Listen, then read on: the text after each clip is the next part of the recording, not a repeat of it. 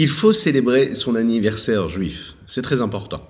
Le jour de l'anniversaire, c'est le jour où on doit faire un bilan, calmement, tranquillement, sereinement, sur notre vie, sur notre passé, sur ce que nous faisons, sur ce que nous sommes capables de faire, mais qu'on devrait faire encore mieux. Il faut profiter de ce jour-là, réellement, pour se poser les bonnes questions, et surtout, surtout, pour prendre les bonnes décisions, et surtout, agir, agir, agir, être meilleur un petit peu plus que l'année d'avant en ce jour de Yudalef Nissan, où nous célébrons les 120 ans du Rabbi de Lubavitch. C'est un jour qui est propice pour cela. N'hésitez pas à vivre avec lui ce jour-là, à vous imprégner de la sainteté de ce jour-là. Le monde n'est plus le même du tout depuis que le Rabbi de Lubavitch, sa Neshama, est descendu sur terre. Ça n'est plus du tout pareil, vous le savez. Donc, agissez aujourd'hui. Faites quelque chose de plus pour votre prochain. Prenez un petit stylo, une petite feuille, ou allez sur votre clavier envoyez une petite lettre au rabbi de Lubavitch, demandez des bénédictions. Dites-lui ce que vous faites de plus dans votre vie, pour lui, grâce à lui, avec lui, pour permettre la venue de Mashiach très rapide, et puis surtout qu'on puisse se retrouver très rapidement pour étudier ensemble et danser et chanter avec lui à Yerushalayim avec le Beth Amikdash reconstruit. Boker Tov les Koulam, bonjour à toutes et à tous, je suis infiniment heureux de vous retrouver en cette magnifique matinée que Dieu nous offre sur la terre. Merci pour tout, merci Dieu pour tout. J'espère que vous allez bien. N'hésitez pas à partager, à liker et commenter cette publication afin que nous soyons encore et toujours plus à étudier cette sainte Torah. Nous allons démarrer notre deuxième partie du 41e chapitre de Tania aujourd'hui ensemble, qui sera bien sûr euh, accompagné de petites histoires du Rabbi de Lubavitch et de ses enseignements qui concernent en deuxième partie la fête de Pessah que nous sommes en train de, ben, vivre hein, petit à petit, on est en train de s'en approcher. Donc, on va faire ça juste après ces quelques notes de Nigun.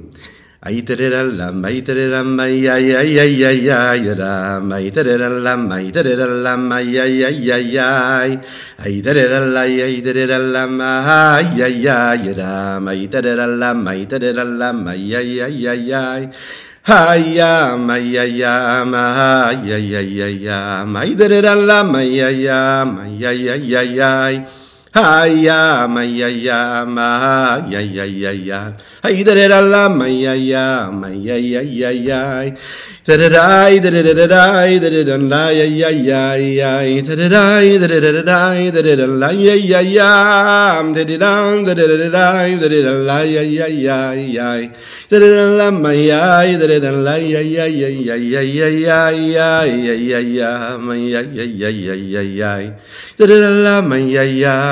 Ma ma ma ma ma, my ya ya ya ya ya ya ya ya. Da da da la, my ya ya ya ya ya ya ya. Da da da da da da da da da da da la ya ya ya ya. Da da da da da da da da.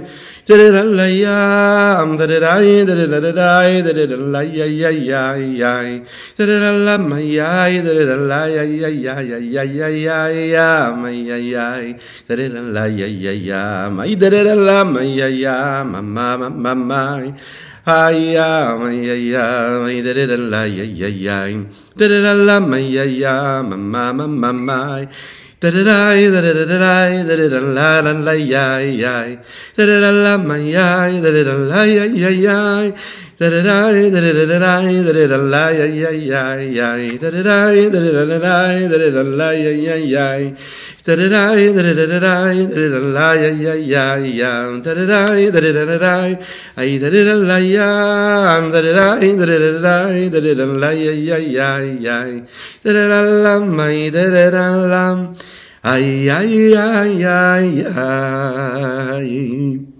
Le rabbi de Lubavitch aimait la précision, la méticulosité, on le sait.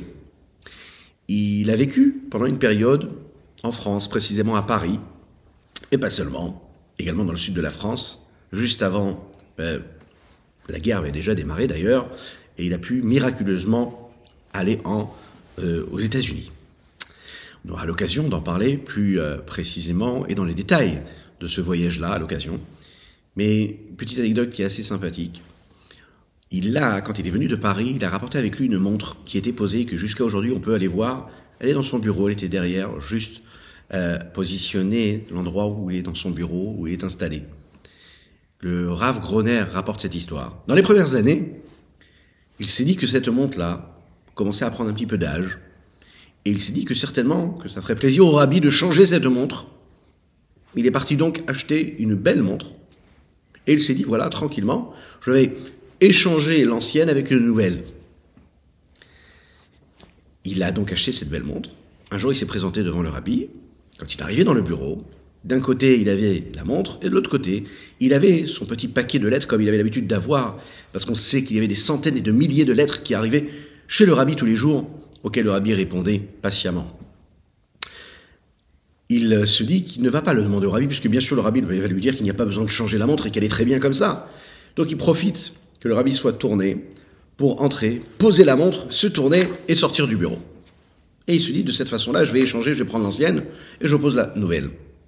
Le rabbi s'est tout de suite retourné vers lui pour lui dire, tu sais, c'est pas seulement quand on fait les choses devant la personne contre sa volonté que c'est problématique. Même quand il ne nous voit pas et qu'on fait l'inverse de sa volonté, on fait vraiment contre sa volonté. Vous l'avez bien compris, le Rav Groner a reposé l'ancienne montre qui venait de Paris et il est retourné à faire ce qu'il avait à faire. La précision, la méticulosité du rabbi, c'est celle qui nous permet aussi de nous rappeler que quand on veut être devant Akadosh Baruch Shiviti Hashem et Tamid, quand on, est devant Akadosh Baruch on l'imagine bien, il est là, il nous scrute, il nous regarde. On ne peut rien lui cacher.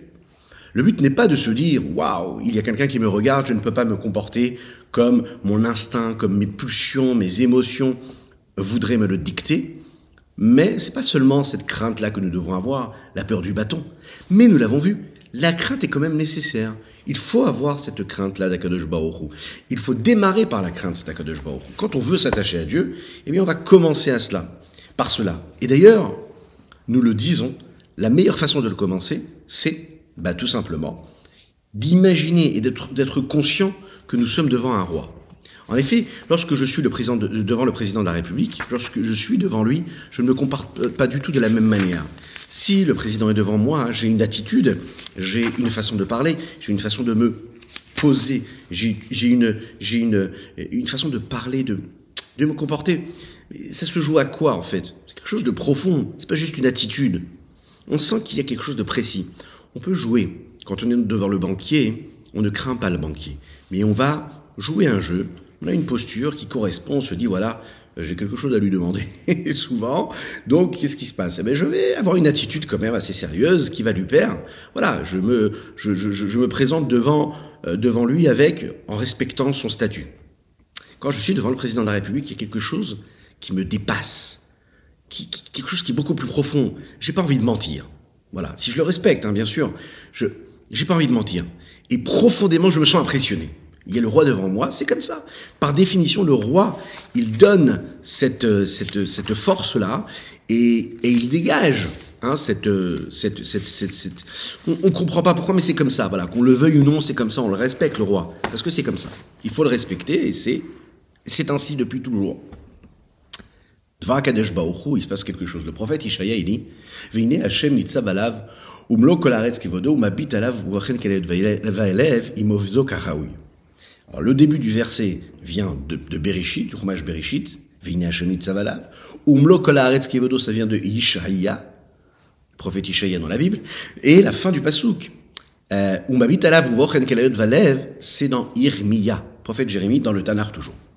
D'ailleurs, c'est intéressant de voir que c'est un un des versets, vous savez, que le rabbi de Lubavitch a instauré et institué la lecture et la récitation de douze versets, qui, bien sûr, proviennent des différentes parties de la Torah, la Torah orale, la Torah écrite et la Torah de la Chassidut.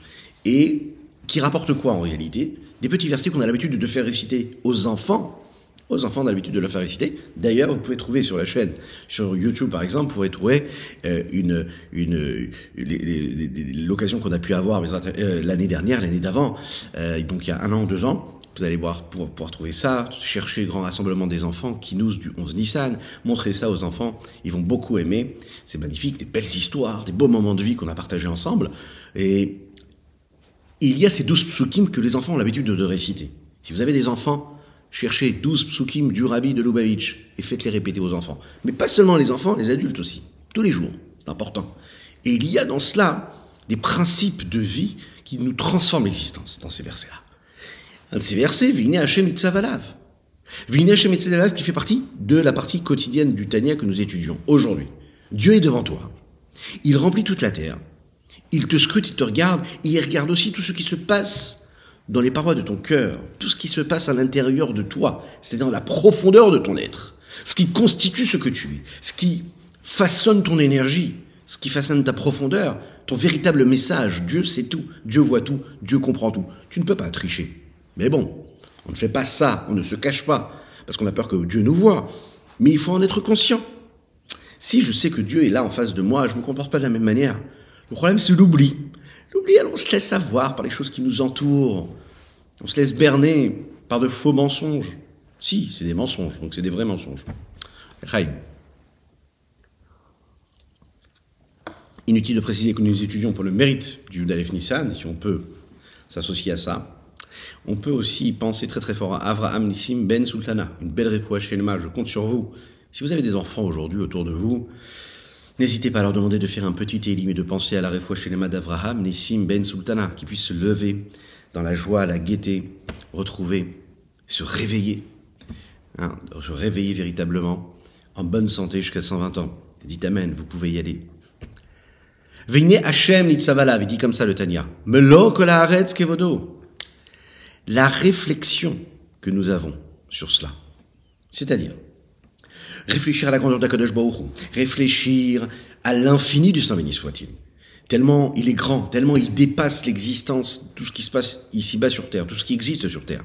Mais seulement je réfléchis aussi à l'essence même de la divinité à ce que Dieu est véritablement, c'est-à-dire dans son essence, qui, elle, transcende tous les différents mondes, le monde matériel dans lequel je vis, mais tous les autres mondes spirituels.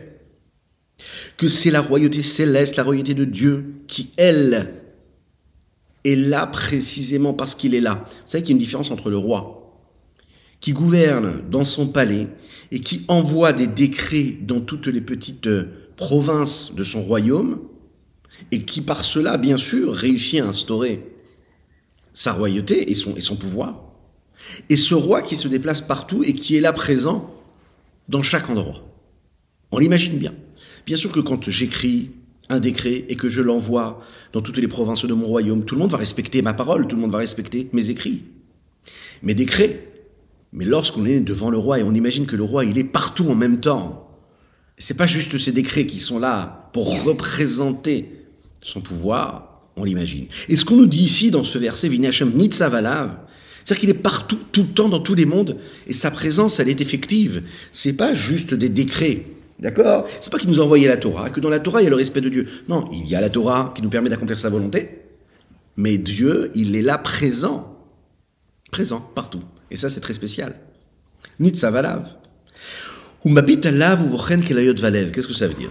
Ce ne sont pas juste ces actions mais c'est également les sentiments, les émotions profondes de l'homme qui sont qui sont analysées, qui sont recherchées et qui sont nécessaires dans la pratique de la Torah, qui, dans, dans, la connexion, dans la pratique et dans le rapport que nous avons avec Akadosh Baruch avec Dieu. Qu'est-ce qui se passe? Il m'offre de karaoui. Dieu vérifie si je sers Dieu comme il faut. On peut pas se cacher devant lui. Parce qu'un homme, il ressent ça. Il ressent qu'Akadosh Baruch qui est devant lui. Alors, on peut pas se cacher derrière des excuses en disant mais je suis tout petit, mais qui je suis, c'est insignifiant. Je vais laisser ça au rabbin, je vais laisser ça aux grands, je vais laisser ça aux autres. Moi, je suis pas grand chose. Et puis, j'ai toutes les excuses du monde. Je suis pas né comme il faut. Ah, pour quelle raison je suis pas né? Ah, ou parce que malheureusement, je suis pas né dans une famille qui était pratiquante. Donc moi, je continue à transmettre à mes enfants ce que mes parents m'ont transmis, à savoir pas grand chose, parce que la vie a fait ça. Et on a toutes les excuses du monde pour les comprendre. Mais un juif, il peut pas se suffire de cela. Un juif, il doit se dire, peut pas se dire j'ai des excuses. Un, juif, il doit se dire je dois tout faire ce que je peux, de ce que je peux faire, moi, parce que j'ai la conscience de la présence de Dieu. Peu importe mon histoire, les excuses, je peux pas me cacher. Surtout quand je sais que Dieu, il est avec moi, il est partout, il transcende tous les mondes. Et même ce juif-là qui, qui a vécu dans la Torah et dans les mitzvot, qui est né dans la Torah et les mitzvot, qui sent en fait la présence de Dieu et qui dit mais j'ai bien compris que c'était tellement compliqué. Et puis, il y a des contradictions. Et puis, les gens ne font pas les choses comme il faut. Et puis, il manque de sincérité. Et puis, moi aussi, je vais faire aussi comme eux. Je vais mal faire. Ou bien, je vais me cacher derrière ça, derrière des attitudes, euh, derrière euh, euh, toutes les excuses du monde que je peux trouver pour m'éloigner de cela. Et aussi, il y a aussi celui qui, qui trouve l'excuse et qui dit, vraiment, est-ce que Dieu, il attend ça de moi? Est-ce qu'il a besoin qu'aujourd'hui je mette les définines Il y a celui qui se dit, mais Regardez le monde, regardez malheureusement le mal qu'il y a dans le monde, regardez les gens comment ils sont avec entre eux, regardez toutes les choses qu'on pourrait faire. Vraiment, vous pensez, monsieur, que ça sert à quelque chose que je mette les filines aujourd'hui? Il y a tellement de choses qui sont plus graves, plus importantes. Ça me paraît insignifiant. Et puis, je fais tellement de choses négatives, rasvé shalom, dans ma vie, que qu'est-ce que ça va changer si aujourd'hui je mets les filines ou pas? Hein? Des fois, on peut avoir cette excuse-là. Des fois, on peut l'avoir. Et là, le rabbi Zalman, il nous rappelle ce qui est dit ici, Vine Hashem, Nitzavalav. Sache que non, ça, c'est une fausse modestie. Akadosh Baruch il est là devant, et peu importe ce que tu as fait avant ou ce que tu as fait après, et ce que, tu as fait après et ce que tu feras avant, eh bien, sache que l'acte que tu es en train d'accomplir maintenant, il te scrute, il te regarde, et il en a besoin, il se nourrit de cela. Il a besoin de ça. Vous savez, c'est comme un enfant. Un enfant qui est là, et qui demande à son papa à manger, ou à sa maman à manger. D'accord? On sent qu'il en a besoin. Ce que ça veut dire, précisément à ce moment-là précis, qu'il est conscient des tenants et des aboutissants Est-ce qu'il sait ce qui va se passer derrière, ce qui va se passer avant, ce qui se passe, ce qui se passe maintenant, comment c'est arrivé, comment c'est pas arrivé? La seule chose qu'il a besoin, c'est une nécessité qui s'impose à lui. Et le papa et la maman, ils doivent être là pour lui donner ce qu'il a besoin de recevoir. Tout ce qui se passe derrière, ça ne l'intéresse pas. Il faut savoir qu'à Kadesh en réalité, l'action qu'il a besoin de nous, c'est juste que nous fassions ce que nous avons à faire. Dieu, il est là pour nous donner ce que nous avons besoin de recevoir. Et il nous donne ce que nous avons besoin de recevoir. La Ashgacha pratit, la surveillance divine, c'est quoi? Comme le dit le rabbi dans un des Ayom qui rapporte, qui a été dit par nos grands maîtres de la Chassidoute, que tout ce qu'Akadosh Baruch fait, c'est Ashgacha pratit, c'est par providence divine. Là où tu te trouves, à chaque moment, à chaque instant, sache qu'Hachem, il te donne le pouvoir infini et illimité de faire tout ce que tu as à faire, d'agir. Il te donne le pouvoir, juste, et la sincérité de savoir, d'être conscient que tu as Dieu en face de toi et la sincérité de te dire, je vais faire tout ce que je peux pour me coller au maximum à sa volonté. Ah, le jour d'avant, j'ai pas fait ce qu'il fallait. Le jour d'après, je sais pas ce que je ferai. Mais maintenant, j'ai le pouvoir réel, la force, l'énergie d'être euh, d'être inscrit dans quelque chose d'éternel.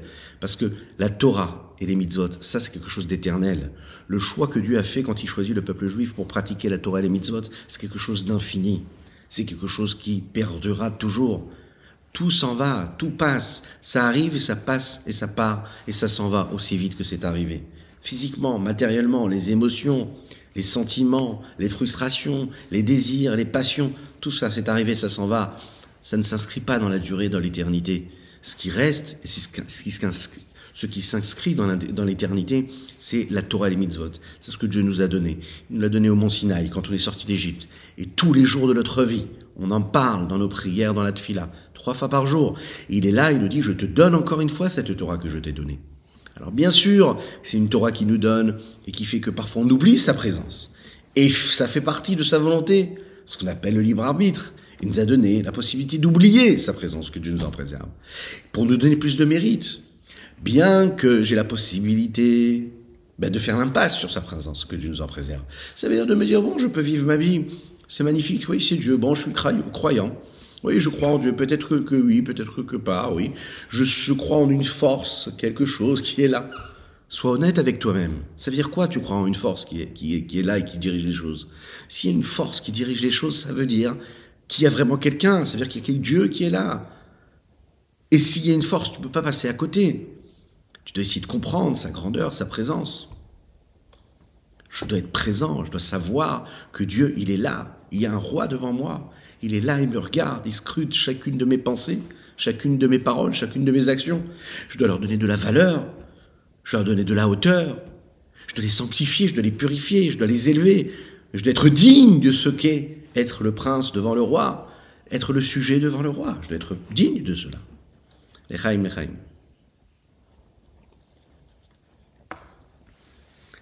Le rabbi Zalman est en train de nous dire ici, il faut partir de ce point de départ. Chacune et chacun d'entre nous doit commencer à penser à cela. Ça veut dire, c'est quelle est ma situation? Quel est mon état? Où est-ce que je suis? Savez, c'est comme quand on se comporte. On se comporte pas de la même manière quand on est chez soi à la maison, dans la petite pièce qui est dans la grande pièce, qui elle est dans la moyenne ou plus grande pièce. Quand on est caché, quand on est tout seul, on se comporte pas du tout de la même manière que quand on est devant les gens. Quand je suis devant les gens, je vais me comporter d'une certaine manière. Quand je suis devant mon responsable, je vais me comporter d'une certaine manière. Quand on est devant nos parents, quand on est devant son père, à la vache à l'homme, quand on est devant une personne qui est importante, devant son maître, devant son tzaddik, devant son rabbi, devant, devant Dieu, on l'imagine bien qu'on ne se comporte pas du tout de la même manière. C'est curieux quand même. Tout ce qui paraît insignifiant quand on est devant une personne qui est très importante à nos yeux. Comment toutes les futilités, les banalités qui peuvent interférer dans notre existence, qui peuvent nous prendre tellement de temps, tellement d'énergie, qui peuvent noircir le tableau de notre existence pour toutes les raisons du monde. Et c'est, on peut se lever des matins et des matins et des semaines et des mois. Et tout ce que Dieu nous donne, on y voit juste ce qu'on y voit à travers ses yeux, ce regard, ces lunettes un peu obscurcies, qui cachent la lumière qu'il y a derrière tout. Et pourtant, quand on va se trouver dans une autre situation, on va tout oublier. Comme le jour du mariage, où le marié, quand il est sur la piste de danse, il oublie tout, il n'y a plus rien qui existe. Il est juste dans sa danse, il est pris par les mains qui se prennent l'une avec l'autre, qui forment une ronde et qui dansent et qui dansent et qui dansent. Il danse. Et quand on danse autour du marié, tout le monde est au même niveau. Mais qu'est-ce qui s'est passé à ce moment-là? Est-ce qu'on se pose la question de savoir combien il y a d'argent dans le compte en banque de chacun? Est-ce qu'on se pose la question du statut social de celui qui est en train de donner la main à droite et à gauche? Dans ces moments-là, tout le monde est au même niveau. Tout le monde est au même niveau parce qu'on sait qu'en réalité, tout ça c'est du vent. Là, le moment qui est en train de se jouer, c'est quelque chose de spécial, quelque chose qui transcende l'existence, qui transcende la matière, qui transcende de l'instant. Il n'y a plus de temps, il n'y a plus d'espace, on est au-dessus de tout, parce qu'on est dans quelque chose d'éternel. On est en train de célébrer un lien infini, éternel. Chaque jour que Dieu fait, quand on dit le léché miroud avant la tfila, quand on pense à cette union qu'on est en train de créer parce qu'on va accomplir cette mitzvah, on garde, on garde en face de nous quelle est notre mission, que Dieu il est là, qui nous scrute. Alors à ce moment-là, nos pensées, nos émotions, tout change, tout disparaît. On n'a plus du tout les mêmes soucis, on n'a plus du tout les mêmes tracas, on n'a plus du tout les mêmes problèmes. On est très heureux de faire ce qu'on a à faire et la volonté d'Hachem, on l'accomplit. Ce qui fait penser à une histoire, une petite anecdote qui est rapportée par le Rav Groner à la Vache qui nous a quittés il y a quelques années, qui était le secrétaire particulier du Rabbi, qui était toujours avec le Rabbi. Vous pouvez le constater quand vous voyez les, les vidéos du Rabbi, quand vous voyez les photos du Rabbi, le Rav Groner qui est à côté. Le Rav Groner raconte cette anecdote-là. Il dit que le Rabbi de Lubavitch, pendant les premières années, avait l'habitude de marier les gens qui venaient de se marier. Il se mariait au 770, aux États-Unis, à New York. Et le rabbi Lubavitch était présent, il a fait, il a, et, bien sûr célébré plusieurs mariages. Au bout d'un certain moment, il y a eu beaucoup de chassidim, il y avait beaucoup de mariages. Vous l'imaginez bien, le rabbi ne pouvait pas se permettre de marier tout le monde, donc il a cessé de marier les gens. Mais pendant ce temps-là, il était dans son bureau et toutes ces personnes-là, les chassidim, les élèves du rabbi et la communauté, ont eu l'habitude de célébrer la roupa dans la cour qui est juste à côté du 770, du bureau du rabbi. Ce qui veut dire qu'en fait, le rabbi entendait tout ce qui se passait. Il entendait les bénédictions, il entendait le mariage, il entendait la musique, il entendait tout ce qui se passait. Et de cette façon-là, le, rabbi, le Rav Groner raconte que le rabbi écoutait chacune des bénédictions pendant qu'il étudiait, et il s'arrêtait pour répondre à chaque fois Amen à chaque bénédiction.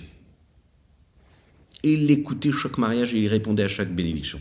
Il y a quelques années où quand le rabbi rentrait du OL, là où il allait prier chez son beau-père, dans lesquels il faisait des tfilotes, des prière et qui priait pour toutes les lettres que les personnes lui avaient envoyées, à qui il avait répondu Je mentionnerai votre nom sur le Tzimoun, c'est-à-dire sur, euh, sur, sur le Kever, l'endroit où le rabbi Yosef le rabbi précédent, est enterré. Il rentrait au 770 et avant d'entrer dans son bureau, eh bien parfois les mariés sortaient et lui demandaient une bénédiction et là, il leur faisait une bénédiction. Un jour, le Rav Groner est à côté du rabbi et le rabbi entend le mariage, répond aux bénédictions, et à la fin du mariage, comme tout mariage qui se respecte en général, à la fin du mariage, on brise le verre, et après le, le, bris du verre, qu'est-ce qu'on fait? On chante Mazaltov. Et là, qu'est-ce qui se passe? Il n'entend pas de Mazaltov. Il entend au loin une petite voix, des gens qui chantent, mais il n'entend pas de musique, pas de musicien, pas de musique, il n'y a pas de joie, on n'entend pas grand-chose. Il se tourne vers Rav Groner, et demande au Rav Groner qu'est-ce qui se passe? Pourquoi est-ce qu'il n'y a pas de musique? Pourquoi est-ce qu'on n'entend pas les gens chanter? Qu'est-ce qui se passe? Pourquoi on n'entend pas de musique? Le Rav Groner lui fait comprendre qu'apparemment c'est une famille modeste qui vient de se marier et que certainement qu'ils n'ont pas euh, réservé de musiciens pour chanter et pour jouer à ce mariage-là. Le Rabbi demande au Rav Groner Il lui dit, dis-moi, est-ce qu'il y a un musicien dans le quartier qui peut venir assurer la simra, la joie de ce mariage? Rav Groner répond, oui, bien sûr, tout en sachant qu'il va trouver la solution, mais oui, oui, je vais m'en occuper. Il passe, on imagine, quelques coups de téléphone, et il trouve un musicien qui va venir euh, jouer. Le rabbi lui dit comme ça au Rav Groner, tu vas lui demander de venir jouer, de rester même pendant le repas, de rapporter de la simra, puisqu'il s'avérait qu'en fait, il n'avait même pas prévu de ça. Et il dit Rav c'est moi qui vais régler le musicien, mais ce que je te demande, c'est ni de le dire au musicien, de le dire à personne, même pas au secrétariat. Il ne faut même pas que ça figure sur les comptes du secrétariat. Il faut que ce soit payé avec mon argent personnel et je te demande de me donner le reçu. La grandeur du rabbi de Lubavitch, l'amour du prochain, tout ce qu'il y a dans cette histoire est extraordinaire. Le jour du mariage, c'est Akadosh Baruch qui vient, c'est Dieu qui vient. Tout disparaît, comme nous l'avons dit, devant cela. Toutes nos différences, elles disparaissent. Il n'y a plus d'orgueil, il n'y a plus de problème de fierté. On comprend pourquoi on est là.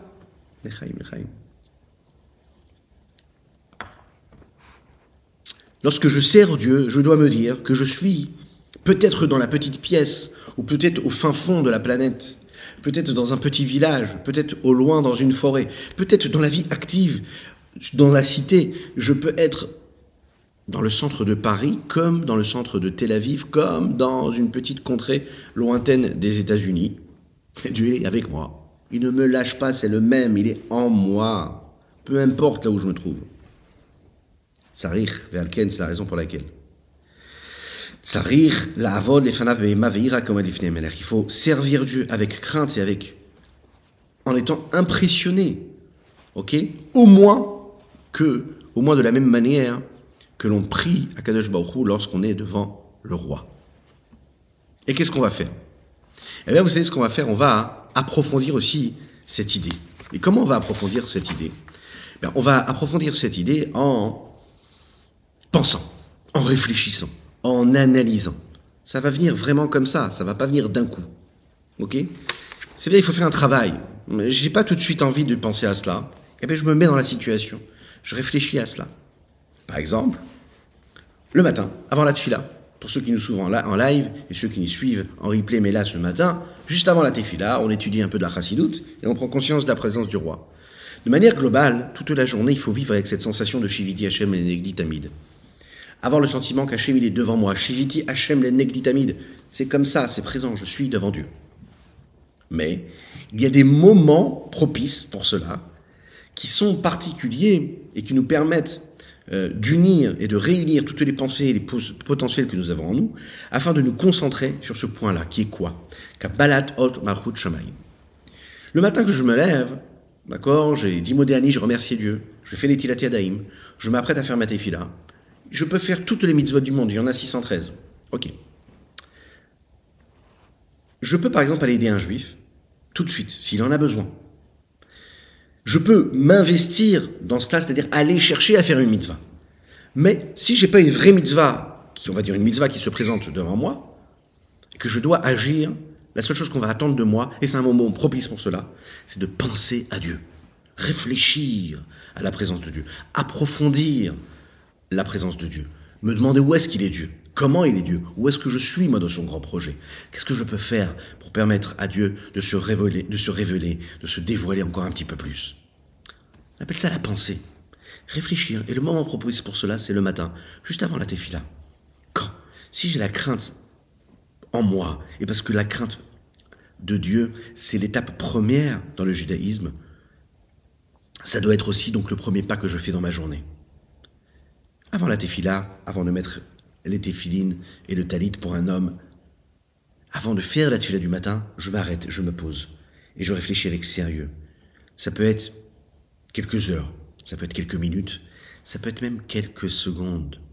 Prise de conscience devant qui je suis, qui je suis, qui il est, qu'est-ce que j'ai à faire. Ça a duré cinq secondes. En un instant. En un instant, j'ai pris conscience de ce que Dieu est et de ce que je dois faire pour lui. Et surtout, je dois me rappeler qu'il est là, qui regarde, qui scrute. Il y regarde, il regarde chaque chose que je vais faire.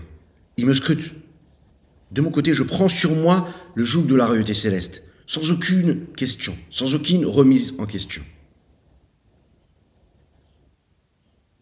Pour bien comprendre cela, on va prendre l'exemple. Nous avons parlé d'un mariage juste avant. Réhouven devait se marier, n'a pas eu la possibilité de venir à son mariage, pour X raisons. Vous savez ce qu'il a fait? Il a décidé d'envoyer son copain qui s'appelait Shimon. Il lui a dit comme ça, prends cette bague-là et va lui dire qu'elle sera mariée par cette bague-là. Bah, Ariat, mes coups d'échec, tu mets sanctifié comme la, loi de Moshe d'Israël. Shimon arrive, il prend la bague, il la donne à Léa, et voilà qu'il lui prononce la phrase. Et vous connaissez la halakha. S'il lui a dit comme ça, la première personne, Ariat, d'échec, lui, tu mets sanctifié comme la de Moshe d'Israël, à qui est mariée Léa? À Shimon et non pas à Réhouven. La question ici qu'on peut se poser, c'est pourquoi est-ce que c'est Shimon qui se marie à ce moment-là et c'est pas Réhouven, alors que l'intention venait de Réhouven? La réponse, elle est comme ça. Shimon, lui, c'est celui qui est venu pour faire la mission que Réhouven lui avait demandé de faire. Ok? La mission d'un homme, c'est de faire les choses lui-même. Il y a un principe qui est que l'émissaire, quand on l'envoie, et qu'on lui dit les bons mots, et qu'il dit les choses comme il faut, et qu'il fait les choses comme il faut, et qu'il accomplit la mission avec tous les mots et avec toute la mission qu'on lui a donnée d'accomplir, eh bien la mission, elle peut être accomplie. Et on va considérer que cet émissaire-là, c'est un bon émissaire. Si au moment où il va donner la bague à son ami, et qu'il va lui dire, tu sais, tu vas aller voir cette femme-là, et tu lui donnes cette bague-là, et tu lui dis que par cette bague-là, je me marie à elle. Et tu vas dire cette phrase-là que je te demande de dire, est-ce que cet homme-là sera marié, sera marié à cette femme-là, c'est-à-dire le premier Réhouven, ou pas? Ou est-ce qu'on va dire que c'est l'émissaire qui sera marié? Et bien la réponse, c'est que la mission, elle sera accomplie. Pourquoi? Parce que tout a été fait avec la bonne intention, parce qu'il aura prononcé ces mots avant. Et lui, en disant, tu sais, je t'apporte cette bague-là pour l'autre, et lui, il souhaite se marier avec cette phrase-là. Ce Shimon, cette deuxième personne, cet ami-là, il devient le transmetteur, il devient le passeur. C'est peut-être grâce à lui que tout va se passer, mais il devient uniquement juste le passeur. Il n'est pas l'essentiel. Lorsqu'un homme accomplit une mitzvah, hein, il devient en réalité, vous imaginez, c'est-à-dire qu'il se transforme. Il n'existe plus. Il n'est que l'émissaire de quelque chose. En fait, c'est ça qu'il faut comprendre. Pour arriver à une forme d'abnégation, de prise de conscience de la présence de Dieu, il faut se rappeler que tu dois tout faire comme il faut, méticuleusement, parce que ta mission, c'est de faire comme il faut. D'ailleurs, quand on envoie quelqu'un, on lui demande, on envoie un messager, on lui dit, voilà, va faire les choses de cette façon-là, vous verrez quand, par définition, le messager, quand est-ce que c'est un bon messager, c'est quand il respecte scrupuleusement ce qu'on lui a demandé de faire, et qui ne fait pas, qui n'a pas d'initiative personnelle, qui ne fait pas rentrer sa propre volonté, toute sa personne, positive ou négative, dans la mission qu'on lui a donnée. Le messager, c'est celui qui est fidèle. L'exemple nous montre ici que quand on nous accomplit la Torah et les mitzvot, Akadosh Baruch nous demande d'être des messagers. C'est pourquoi des messagers? Ça veut dire que quand j'accomplis la mitzvah, je deviens le messager d'Akadosh Baruch je deviens le moyen de transmission d'Akadosh Baruch Donc je dois être le plus fidèle. Je suis juste là comme un passeur. Il se sert de moi quelque part pour transmettre un flux d'énergie, un flux de lumière. Donc moi, je ne dois pas du tout laisser passer ma prétention, ce que je suis, ou qui je suis, ou comment je vois les choses. Dieu nous a donné une pensée, une capacité de réflexion. Ça ne veut pas dire qu'on doit se laisser aller à penser que nous devons nous mettre à l'intérieur et mettre du moi et mettre du je et donner son appréciation personnelle. Nous ne sommes rien, nous sommes la poussière de la terre. On est juste là pour transmettre quelque chose. On doit essayer au maximum de coller au message de Dieu. Et là, la mission, elle est faite comme il faut. Là, la mitzvah, elle arrive comme il faut. Et là, même si je suis venu dire, mes coups d'échette, je n'existe pas à travers cette phrase-là. J'ai réussi juste à permettre à l'énergie qu'il y avait dans la mitzvah d'être ce qu'elle est.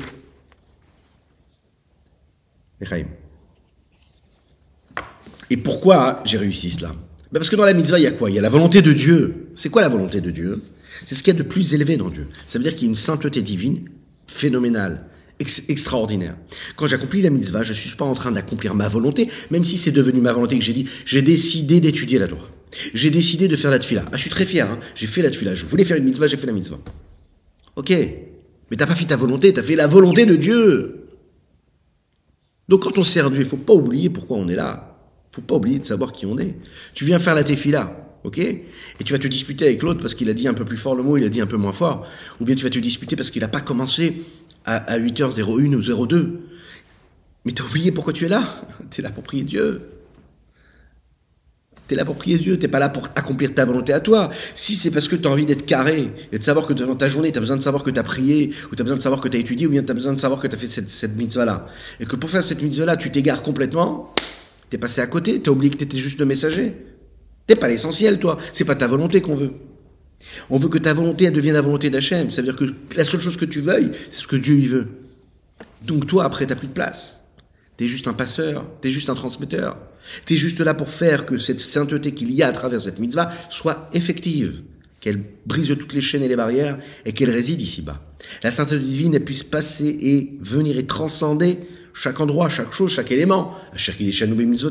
On remercie Dieu de nous avoir sanctifiés à travers nos mitzvot. C'est la raison pour laquelle, pour que cette gdusha la puisse transcender l'existence, transcender les êtres, transcender les corps, les esprits, transcender les lieux, les endroits, les temps, les espaces. Il faut quoi? L'annulation totale, l'abnégation. Je suis rien devant Dieu. Je suis juste là comme le passeur et le transmetteur.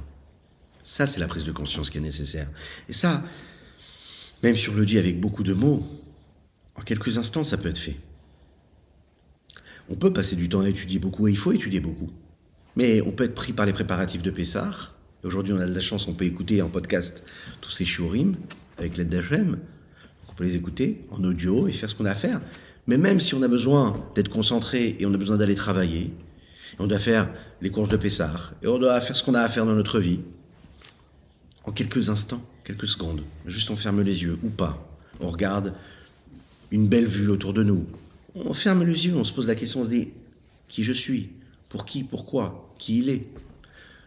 Le but c'est de faire sa volonté, pas ma volonté, je me soumets complètement. Dieu est, et Dieu est très très grand, je suis tout petit, je me soumets à ce que Dieu me demande. Et je prends sur moi le joug de la royauté céleste. Je vais jamais mettre mes, mes, mes envies, mes désirs, mes passions, mes pulsions, ma façon de voir, mes réflexions en premier plan. Non, c'est pas ça la grandeur. La grandeur, c'est pas de dire j'ai une vision des choses, ou je pense que c'est comme ça, ou je suis comme ça. Pas du tout, il n'y a pas de jeu. Tu fais ce que Dieu te demande parce que tu es le serviteur du roi. Et tu es son messager, tu es son transmetteur, tu es son passeur. Que Dieu nous aide.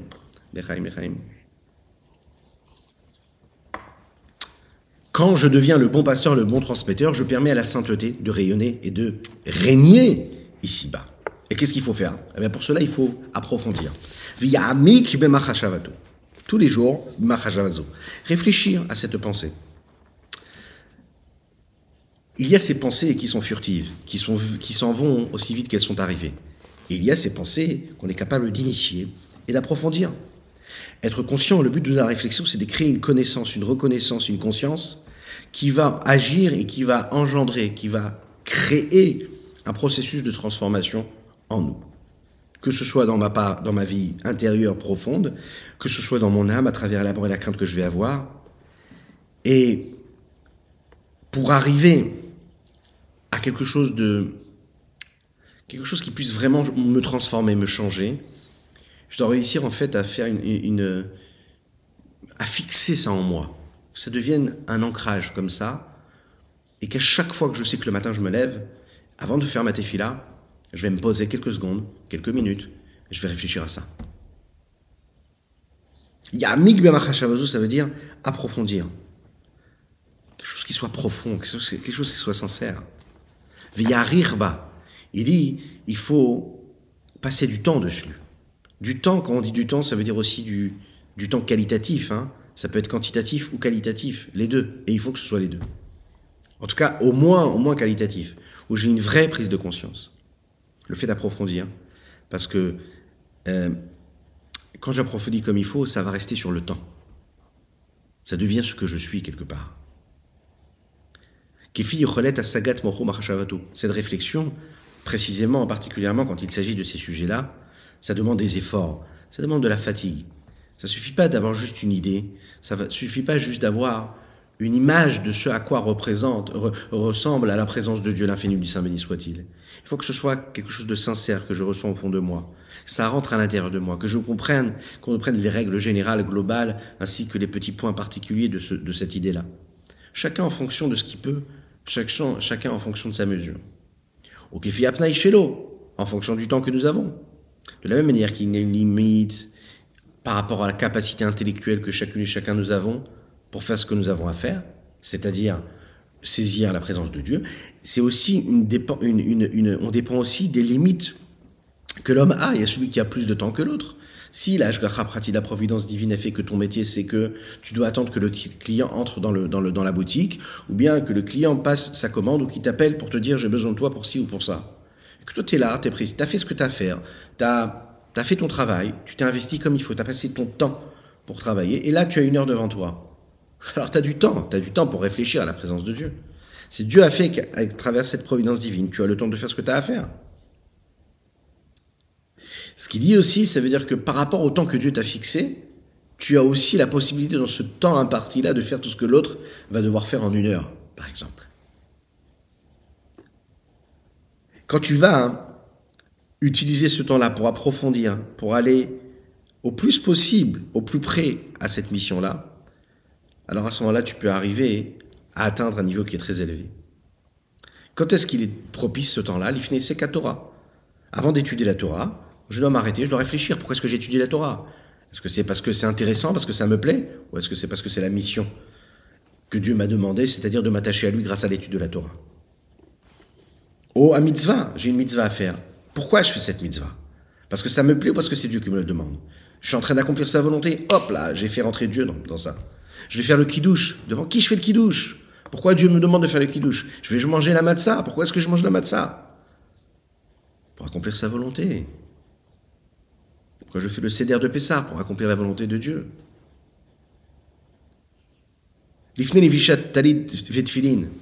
Précisément, par exemple, quand je me lève le matin et que je vais faire ma tefila, le rabbi du Zalman le dit, et on a l'habitude d'ailleurs chez les Chassim de réfléchir à cela. D'ailleurs, à ces petits, à ces, quelques lignes de Tania, on a l'habitude d'y penser juste avant de faire la tefila. De les apprendre par cœur même, afin de les avoir ancrés en nous se rappeler que Dieu il est là qui scrute tout ce que nous faisons, que c'est lui qui regarde tout ce qui se passe, que c'est lui qui regarde, qui a rien à cacher. Lorsqu'on est avec le talit comme ça sur les épaules, juste avant de le mettre, d'accord, et qu'on le pose et qu'on réfléchit à cette pensée-là, il y a des chassidim, par exemple, vous savez, dans l'histoire, hein, qui passaient de longues minutes, mais pas seulement de longues minutes, de longues heures, comme ça, avec le talit, à réfléchir à ça. Qu'est-ce que ça veut dire que Dieu, il est là, que je suis face à Dieu? Même si la prière ensuite elle est, elle est plus rapide. Mais la prise de conscience, des fois, elle est plus, longue que la tfila elle-même.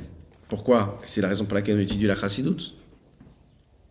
Parce que prendre conscience de la présence de Dieu, ça nécessite énormément d'efforts, énormément d'efforts. On peut le faire en quelques instants, on peut le faire en de, en de longues minutes, en de longues heures, pour arriver à l'authenticité. Réellement. Il y a une question on l'a posé une fois à un chassid. Parce qu'on a l'habitude de voir, il y en a qui pensent que les Lubavitch, prient un peu trop tard, etc. Bon, il y en a qui profitent hein, pour se lever plus tard prier plus tard. Mais un vrai chassid Lubavitch, c'est quoi? C'est un chassid qui se lève le matin. Quand il peut aller au mikvé, il fait le maximum pour aller au mikvé, pour purifier son corps. Ensuite, il va purifier son âme à travers cela. Ensuite, il va étudier la chassidoute. Il prend conscience de la présence de Dieu. Et ensuite seulement, il va prier ce chassid là qui venait toujours en retard à la tfila, on lui a posé la question, il lui a dit mais, pourquoi tu viens toujours à la tfila en retard? Pourquoi? Qu'est-ce qui se passe? Le Ravadin Even Israël rapporte cette petite anecdote. Il répondait comme ça tout ça c'est à cause du modéani. C'est-à-dire quoi tout ça à cause, du Tout ça c'est à cause du modéani, c'est pas de ma faute si je suis en retard. Modéani. Je lui ai dit ah bon modéani Modéani c'est une phrase. Modéani vekayam shechezarta binishmati bechemla rabba emunatecha. C'est rapide. Pourquoi est-ce que c'est ce qui fait que tu arrives tellement en retard à la tfila C'est ce qu'il a répondu. Il dit quand je dis ces trois mots, je me lève comme ça de mon lit, je reste assis, je pose les mains sur mon cœur, je commence, modé Dès l'instant où je dis le premier mot, je ferme les yeux, je dis mais c'est pas possible. Modé, moi, Annie, Annie, moi, mais moi je suis qui? Qui je suis? Modé, moi je reconnais, je remercie, je reconnais que Dieu m'a donné mon âme. Mais je suis qui? Qu'est-ce que ça veut dire que je reconnais? Et je réfléchis à ma petitesse, et je réfléchis à cela. Ensuite, je dis quoi? L'efanecha devant Dieu. Dans ces trois mots, il y a toute l'histoire et toute la pratique de la Torah et des mitzvot d'un homme sur terre. Modé, Ani, Lefanecha. Modé, reconnaître. Mais ça veut dire quoi tu reconnais? Qu'est-ce que ça veut dire reconnaître? Annie, moi, mais qui je suis réellement? Qui je suis? C'est quoi le moi de chacune et chacun d'entre nous? Rien que réfléchir à ça déjà, on peut y passer des heures, des années. Et puis les fanéras, troisième mot, je suis, je me, je reconnais devant toi, les fanéras devant toi, mais c'est qui toi? Qui tu es, qui je suis, où je suis? Alors il répondit, il dit voilà, rien que de penser à ces trois mots, la moitié de la journée est passée. Et puisque la moitié de la journée est passée, ben, j'avais plus du tout autre, oh, j'ai pas le choix en fait. Je suis pris par cela, je suis complètement pris par cette pensée-là. Et le temps passe, c'est la raison pour laquelle j'arrive en retard à la tfila. Lechaim, lechaim. Alors, que Dieu fasse qu'on puisse se lever très très très tôt pour avoir beaucoup de temps pour dire le mot d'Ani, pour réfléchir comme il faut aux choses, pour faire une bonne tefila, pour après accomplir les mitzvot comme il faut. Et que quand on agit de cette façon-là, et qu'on est capable de se lever le matin en disant modéani, et qu'on dit les mots des brachot, des bénédictions du matin avec ferveur, avec foi, avec abnégation, avec amour, avec simplicité, avec intégrité. Imaginez, vous êtes le papa, vous êtes la maman et vous vous levez le matin. Puis vos enfants dorment. Et puis ils vous entendent comme ça le matin vous levez. Et ils entendent comme ça vos pas dans le couloir, disant distinctement, prononçant chaque mot, chaque syllabe, doucement. Ils sentent l'amour que vous avez pour Dieu. À travers les mots, juste les mots que vous êtes en train de dire, sachez que ça va les influencer pour toute leur vie. C'est plus que les grands discours que vous pouvez prononcer. C'est plus que les plus grandes leçons de vie que vous pouvez donner. Soyez juste intègre. Levez-vous le matin en disant vos derniers, en prenant conscience de la présence de Dieu. Dites les bénédictions du matin à voix haute, que les enfants puissent les entendre, que la maison puisse s'imprégner de ces mots de Torah. Ayez des livres de Torah chez vous à la maison, le rabbi de Lubavitch disait, respectez la cache-route, respectez scrupuleusement la cache-route, ayez de belles images, pas des photos avec des animaux qui sont eux de consommation interdite, pas d'images qui correspondent pas à la vie d'un juif ici-bas sur terre. Quelque chose de kadosh, de sainteté, de belles photos de nos grands maîtres qui inspirent et qui influencent les enfants. Dans la chambre des enfants, qu'ils aient des livres de Torah, qu'ils aient des jeux qui soient imprégnés du message de la sainteté. Pas parce qu'on est fermé dans notre petit monde. Non, parce qu'on veut justement la vraie liberté, la délivrance. On veut vivre dans ce message de sainteté. On ne veut pas inculquer et vivre nous-mêmes dans une forme de frustration face à ce que le monde nous offre. On vit pleinement dans le monde, on s'inscrit dans la modernité, mais dans cette modernité, on continue à laisser ce message de sainteté. On le laisse passer, transcender, transformer notre existence. On vit dans cette réalité. Le rabbi de Lubavitch l'a dit. On doit aller mettre les téfilines à notre juif. On doit mettre une petite boîte de la tzedaka chez nous, la maison, encore plus. Il le disait, il faut fixer la tzedaka au mur de la maison, afin que ça devienne quelque chose qui fasse partie de notre réalité, pas quelque chose en plus. Quelque chose qui fasse partie de notre maison, de nos murs, de notre réalité. Respecter le Shabbat, initier les enfants, les petites filles à allumer les bougies de Shabbat, toutes les femmes, nos voisins, nos voisines, leur donner l'envie de le faire. Toutes ces petites choses, c'est ce qui peut transformer l'existence d'un homme. Il faut qu'il vive dans cette réalité. Le rabbi de Lubavitch le disait. Respecter la pureté familiale. Dans les petits gestes, dans les petits actes, les petites pensées, dans tout. La pureté de l'esprit, la pureté de l'âme, la pureté du corps. C'est ce qui amène la gdoucha, la bracha, la bénédiction dans la famille. C'est ce qui apporte la naissance, Bezrat Hashem, pour ceux qui en ont besoin, pour tous ceux qui en ont besoin. Dites Amen, ve Amen. Et bien sûr, on espère par cela hâter comme il faut, et il faut répandre ce message, c'est ce que le rabbi de Louavitch a dit les dernières années, répandre le message de la délivrance, de la Géoula. On va se rappeler que Dieu est toujours face à nous, avant la tfila, avant la prière, quand on se lève le matin, quand on fait tout ce que nous avons à faire. Et on va ne jamais, jamais, jamais quitter un autre juif sans lui avoir proposé d'aider un troisième juif. Comme le rabbi le disait, quand on croise un juif, la seule chose qui doit nous importer, c'est pas de parler de l'un ou de l'autre, c'est de se poser la question de savoir comment est-ce que je peux aider un troisième juif. On est là ce matin ensemble, on doit se poser cette question. Quand est-ce que ça nous est arrivé la dernière fois? Soyons honnêtes, soyons sincères. On s'est arrêté pour discuter à quelqu'un, avec quelqu'un, pour lui demander, dis-moi, qu'est-ce que je peux faire pour l'autre? Qu'est-ce que tu penses? Qu'est-ce qu'on pourrait faire pour l'aider lui? Pour aider le troisième? Pas pour soi, pas pour celui qui est en face de nous, mais le troisième, quand Dieu voit comment deux juifs se posent la question de savoir comment est-ce qu'ils peuvent aider un troisième juif, là où les anges se mettent ensemble et ils se mettent à danser, Et la seule chose qu'ils ont envie, c'est de nous délivrer de cet exil qui, Bezrat Hashem, arrivera très rapidement. On peut dire un bon anniversaire au Rabbi. Et comme on l'a dit tout à l'heure, offrons-lui le plus beau des cadeaux. Encore une mitzvah, encore une petite pièce, encore un sourire, encore de la bienveillance. Et bien sûr, Mashiach arrivera. À bientôt.